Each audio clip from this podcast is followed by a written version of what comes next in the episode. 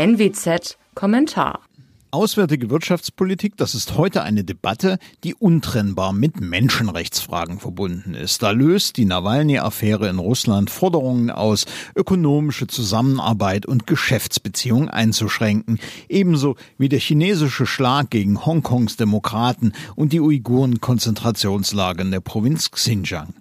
Das ist moralisch richtig und vielleicht geboten. Aber die Neubewertung ökonomischer Beziehungen zu Russland und China ist zum geringeren Teil eine moralische Frage. Eine grundsätzliche Wende in beiden Fällen liegt vielmehr im strategischen Interesse Europas und Deutschlands. Das lehrt ein Blick auf die Geopolitik Russlands und Chinas. Russland ist noch immer ein Riese auf tönernen Füßen. Die Armee mag inzwischen die katastrophalen Zustände der 90er Jahre in ihren Reihen beseitigt haben. Nüchtern betrachtet sind das einzige effektive Machtmittel Moskaus seine einzige strategische Waffe Öl und Gas. Die Wirtschaft des Landes ist so einseitig ausgerichtet wie schwach. Das Bruttoinlandsprodukt pro Kopf liegt bei einem Viertel des Deutschen. 80 Prozent der Exporte sind Energieträger. Die verarbeitende Industrie ist wenig produktiv. Ausnahme hier der Rüstungssektor. Das passt nicht mit den geostrategischen Ambitionen des Landes zusammen. In der Putin-Ära geht es nämlich darum, die Weltgeltung Russlands wiederherzustellen. Intervention in Syrien, Engagement in Libyen, Schutzmachtpolitik im Kaukasus und verdeckte Kriege in der Ukraine sind Bausteine dieser Politik. Weißrussland und die baltischen Republiken gelten im Putin-System als Hinterhof, den man unter Kontrolle halten oder wieder unter Kontrolle bringen sollte.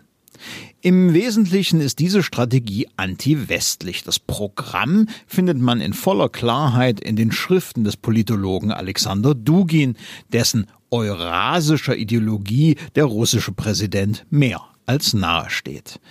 Russland sieht sich wieder als Hegemonialmacht. Seine Eliten um Putin denken imperial und knüpfen damit an Traditionen der Zarenzeit an. Genau deswegen ist es fahrlässig, Russland unter solcher Regierung mit Devisen zu versorgen, die es für eben diese imperiale Strategie so dringend benötigt. Nord Stream 2 wird maßgeblich dazu beitragen. Zudem schafft die Leitung Abhängigkeit. Es ist in diesem Zusammenhang bemerkenswert zu sehen, wo in Deutschland heute besonders starke Befürworter enger Anlehnung an Russland zu finden sind. Politisch wäre da sowohl auf das linke als auch auf das rechte Spektrum zu verweisen. Die SPD-Ministerpräsident von Mecklenburg-Vorpommern, Manuela Schwesig etwa, lässt maßgeblichen russischen Einfluss in einer angeblichen Umweltstiftung zu. In Wirklichkeit soll diese jedoch dafür sorgen, dass Nord Stream 2 gebaut wird und auch in Betrieb geht. Ihr Bundesland würde nämlich besonders profitieren. Gerhard Schröder, Ex-Kanzler, steht gar direkt im Solde russischer Oligarchen. Die AfD andererseits liebäugelt schon lange mit Moskaus starkem Arm. Besonders in Ostdeutschland ist heute naive Russophilie weit verbreitet, als hätte man nicht 40 Jahre lang den bolschewistischen Stiefel im Genick gespürt. Das ist nur mit einer profunden Scheu vor liberalen, freiheitlichen Werten, letztlich einem autoritären Charakter zu erklären. Der sucht in bewusster Abgrenzung vom Westen durch Anlehnung an den vermeintlich starken ehemaligen großen Bruder das Trauma der Wiedervereinigung zu bewältigen.